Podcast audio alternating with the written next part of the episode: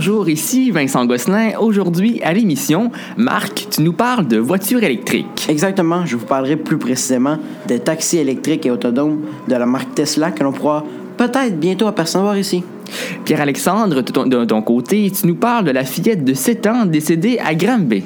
Absolument, j'aborderai cette triste nouvelle qui a beaucoup retenu l'attention des médias cette semaine. Et finalement, c'est la chronique économique de M. Tremblay. Bienvenue à Sémictualité.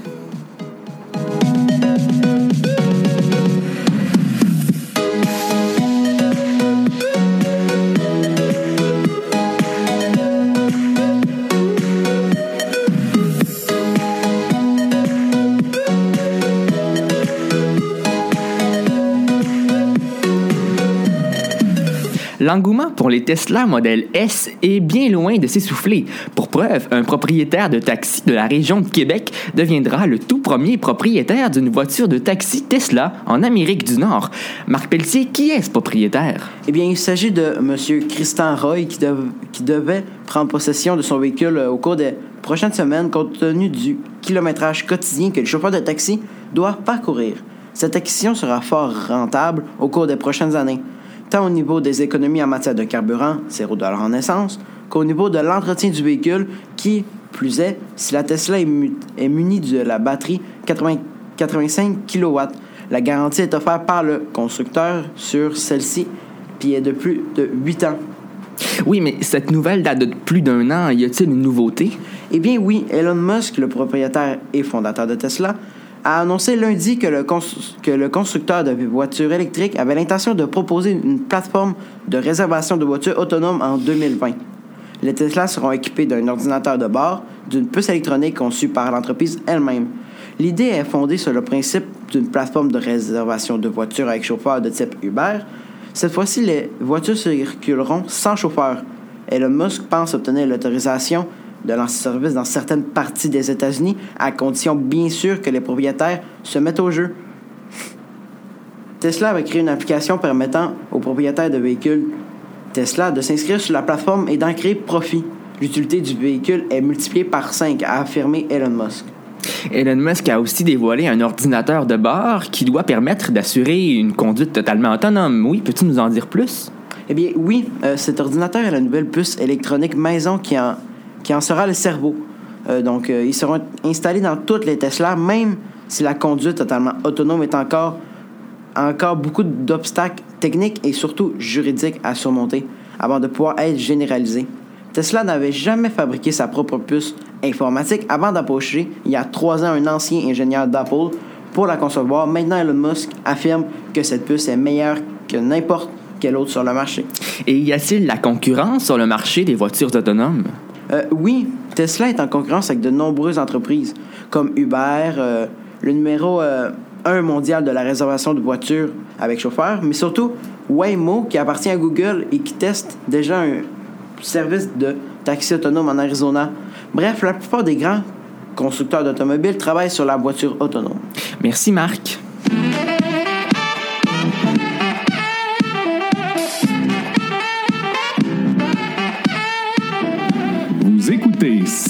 Avec Vincent Gosselin, Marc Pelletier et Pierre-Alexandre Tremblay.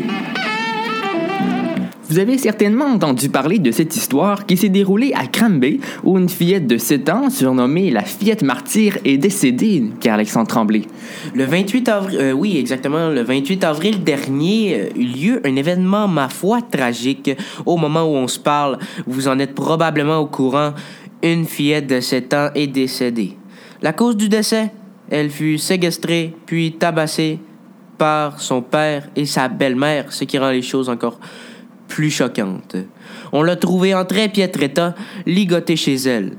On l'a par la suite transportée d'urgence à l'hôpital de Granby. Puis elle est finalement, elle a finalement succombé à ses blessures, euh, tristement, euh, et surtout trop tôt, à l'âge de 7 ans. La, Ouais. la petite fille était connue des services de la Direction de la protection de la jeunesse, que vous connaissiez probablement mieux sous le nom de DPJ. Au fil des mois et des années, plusieurs signalements avaient été faits euh, envers euh, son père et sa belle-mère, qui peut-être la maltraitaient. Il y a des témoignages de voisins qui disent qu'ils voyaient le- qui disent qu'ils voyaient les enfants du père jouer dehors, mais la petite fille, elle, quant à elle, était renfermée chez elle euh, par la faute de ses parents. Son père a, obtenu la garde de sa fille lorsqu'elle avait 4 ans. Dès sa naissance, la petite fille avait été confiée à sa grand-mère du côté paternel, la, la DPJ jugeant improbable de confier la garde de l'enfant à un de ses parents. C'est déjà un, élément inquiétant euh, dans l'affaire. Sa grand-mère en a eu charge jusqu'à l'âge de 4 ans, comme j'ai mentionné plus tôt, où, elle est où son père a demandé la garde de sa fille. Sa mère, elle, euh, n'a pas eu la garde en raison de propos inquiétants tenus lors de l'accouchement. On lui a retiré la garde de l'enfant. Euh, le père a eu euh, la responsabilité de sa fille. Puis, euh, la fille, apparemment, d'après ce qu'on dit, elle, elle n'avait pas un caractère nécessairement facile. Elle aurait tenté de s'enfuir la soirée avant son meurtre. Des accusations sont actuellement euh, déposées contre euh, le père et la belle-mère, notamment de séquestration qui sont déposées contre les deux individus et de voies de fait grave contre la belle-mère. Euh, il est très probable que plus euh, davantage d'accusations soient déposées dans les prochaines semaines, dans les jours à venir peut-être même. Les parents s'exposent à des accusations, des chefs d'accusation d'homicide involontaire euh, ou de divers chefs d'homicide encore une fois pour avoir euh, tabassé à mort la petite fille de 7 ans. Euh, Ici, est-ce qu'on pourrait peut-être se poser des questions sur le travail de la DPJ? Certainement. Mais en même temps, euh, ce qu'il faut comprendre, c'est que la Direction de la protection de la jeunesse, elle se base sur la loi qui est en vigueur en ce moment, qui dit que le meilleur endroit pour un enfant, c'est avec ses parents. Évidemment, on peut comprendre que ce n'est pas toujours le cas. Euh, c'est une loi assez discutable, puisque dans des cas comme celui-ci, où les parents peut-être avaient des problèmes d'agressivité, même le père en cours avait déjà mentionné que si on ne l'aidait pas, il pouvait, il pouvait y arriver quelque chose euh, lors d'un témoignage en cours en juillet 2018. euh, il l'avait mentionné. Puis, euh, c'est vrai que c'est vrai qu'être avec ses parents, ça peut être considéré comme un bon milieu de vie, mais en même temps, la sécurité est primordiale, surtout lorsqu'on parle d'enfants qui euh, sont avec des parents peut-être dangereux ou qui ne sont tout simplement pas capables d'éduquer leurs enfants euh, proprement. Je pense que pour éviter des situations comme celle-ci, il serait important d'agir. Puis je comprends que la DPJ a un travail à faire, il faut respecter c'est euh, il faut respecter qu'est-ce qui se qu'est-ce qui se dit puis il faut respecter les règles mais euh, en même temps je veux dire les règles peut-être qu'on pourrait peut-être y, euh, apporter des modifications pour éviter euh, d'autres euh, accidents comme celui-ci D'ailleurs, la fille avait été retirée euh, de son école primaire sous prétexte que le père allait lui faire l'école à la maison. Euh, T'as tout à fait raison euh, dans, dans tes réflexions. Merci beaucoup, Pierre-Alexandre.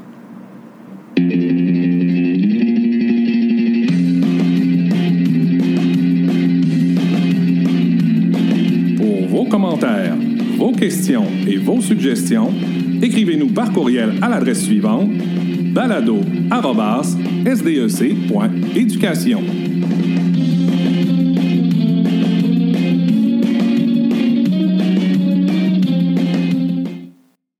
Tremblay. Bonjour. Lors de votre dernier passage à l'émission, vous nous aviez mentionné que vous alliez nous parler de l'importance de considérer l'épargne comme étant une dépense. Pouvez-vous nous expliquer ça, s'il vous plaît? Ben, tout à fait. En fait, euh, épargner devrait être un synonyme de la plupart des. de, de- de- de la façon de fonctionner des Québécois et des Québécoises. Puis malheureusement, avec les dernières statistiques, euh, on dit que 42 des Québécois et des Québécoises, euh, aujourd'hui en 2019, euh, sont à 200 dollars près de ne pas arriver à chaque mois. Ce qui est, ce qui est inquiétant parce que, bon, euh, ces gens-là, si jamais il arrive quelque chose d'imprévu, ne sont pas capables de pallier à cet imprévu-là. Euh, à- à- on parle de 200 dollars, donc à court terme, c'est pas quelque chose qui est viable.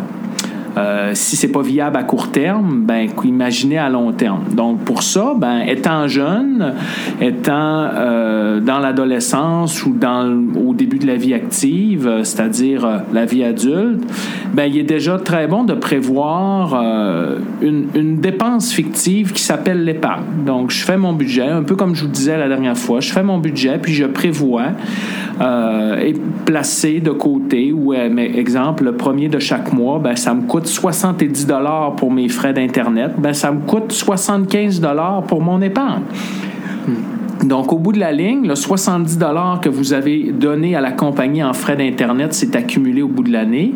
Ben, le 75 que vous avez mis dans un compte à part s'est aussi accumulé. La différence, c'est que le 70 vous avez eu des services pour ça, tandis que le 75 ben, c'est à vous. C'est à vous. Puis si vous avez bien, euh, bon, je pourrais dire, euh, placé cet argent-là ou choisi un compte qui pouvait vous permettre de, de cumuler des intérêts, ben, c'est plus que 12 fois 75 que vous allez avoir dans ce compte-là. Et ceci étant, ben, plus tard, on parle de 75 la première année, on pourrait parler de 100 la deuxième année, et ainsi de suite. Donc, on fait augmenter ce, ce montant-là. Ben, ça, ça fait juste montrer, quand vous serez rendu à l'âge où vous allez emprunter, euh, soit pour une maison, une voiture, peu importe, ben déjà de montrer à la personne qui vous prêtera l'argent puis qui signera le contrat d'emprunt avec vous que vous avez déjà cette capacité-là de mettre de l'argent de côté, puis d'arriver surtout avec un montant d'argent. Dire, OK, moi, je veux m'acheter, euh, bon, peu importe le bien ou le- le- l'immeuble, ben, je veux m'acheter un- une maison qui vaut 200 000 mais si vous arrivez avec un coussin de, de, de 40 ou 50 000 ça fait juste démontrer à l'institution bancaire que vous êtes responsable en tant que, en tant que personne et en tant qu'individu, puis vous êtes capable de voir l'importance d'épargner. Ouais. Puis euh, le problème aussi qu'il peut y avoir, c'est que si on a trop de personnes qui ont des dettes par rapport à des personnes qui, qui épargnent, ben là, ça devient qu'un contre. En fin de compte, il y a un débalancement et non pas un contrebalancement, mais un débalancement. Pourquoi? Parce que la banque, elle, se sert de l'argent des gens qui, euh, qui la, la, la, font fructifier, donc qui la placent en épargne, pour la prêter à d'autres personnes, justement, pour s'acheter des biens, des immeubles et des choses comme ça. Et là, ben, le problème qu'on peut avoir, c'est qu'il y aura trop de dettes de la part des gens par rapport à l'épargne que ces mêmes personnes-là placent. Alors, qu'est-ce qui arrive dans ce temps-là? C'est que les institutions bancaires doivent aller chercher plus d'argent ailleurs, ce qui coûte plus cher. Donc, qui paie au bout de la ligne? C'est, le client, c'est la personne qui, qui, profite de tout ça. Donc, euh, d'avoir déjà cette façon de faire-là, d'être à l'aise avec l'épargne, mais ça fait juste, euh, comment je pourrais vous dire, euh, euh, mettre la table pour ce qui s'en vient plus tard. Puis euh, je faisais une farce l'autre jour en parlant de la retraite, ben, sans pour autant commencer à penser à sa retraite à 15 ans. euh, déjà, l'épargne, ben, dépendamment de ce que vous allez choisir comme travail, vous allez peut-être bénéficier d'un régime, je pourrais dire, collectif de retraite, c'est-à-dire où votre employeur va vous proposer un régime de retraite, mais peut-être que vous allez avoir un emploi où ça va être vous qui allez être carrément et complètement responsable de votre régime de retraite, c'est-à-dire ça va être à vous de trouver les moyens et de faire l'épargne nécessaire et totale pour vos, euh, pour vos plus vieux jours. Donc, euh, ça peut pas du tout être nocif d'épargner très tôt. Et puis souvent, ce qui arrive, c'est que les jeunes pensent que euh, mettre de l'argent de côté, ben, c'est, comme de l'argent perdu. En fait, on va dire, bah, ben là, euh, euh, si je mets de l'argent de côté, ben, j'aurai rien en retour. Non, absolument pas. C'est vrai. Actuellement, tu, n'auras rien en retour. Par contre, cet argent-là, plus tard, tu vas avoir été vraiment content de l'avoir mis de côté. Donc, ce qui est important de comprendre de ça, c'est que à l'âge où les jeunes adolescents profitent euh, de toutes les activités qui leur sont proposées, ben, à travers ça, il faut être capable de faire des choix. Hein. C'est sûr que placer 75 dollars dans une soirée euh, où on va, je sais pas moi, faire euh, du rafting, faire, bon, peu importe les activités, il y en a plein, ou s'acheter euh, la dernière bebelle technologique qui existe à, soix- à 600 dollars, c'est sûr que le choix est facile pour un jeune. Par contre, avec un peu de recul, ben, peut-être que la dernière bebelle technologique, tu pourras attendre la prochaine, puis celle que tu l'argent que tu aurais pris pour t'acheter ça, ben tu la mets de côté. Donc, euh, mais je peux comprendre que ça peut être, euh, comment je pourrais vous dire, euh, difficile de dire, ah ben, j'ai 50 dollars, je vais faire ça avec au lieu de le mettre de côté. Mais euh, petit conseil à tous et à toutes, mettez votre argent de côté. Par contre, n'oubliez pas qu'il est important de se faire plaisir dans la vie aussi. Ouais. Puis de l'argent, faut en prendre pour se, justement aller au rafting ou bien aller faire une journée de ski ou aller dans une fin de semaine avec des amis. Ça, il n'y a pas de problème. Mais vous savez, l'équilibre. Quand il y a l'équilibre, ben, tout est beau. Puis ben, dans l'équilibre, ben, il y a, y a- y a l'épargne. Oui, merci beaucoup, M. Tremblay. C'est Ben, très intéressant. Ça m'a fait plaisir. Puis euh, je serais bien, bien, bien content de revenir euh, vous parler là, de- quand on pourra. Absolument, merci. Bye bye.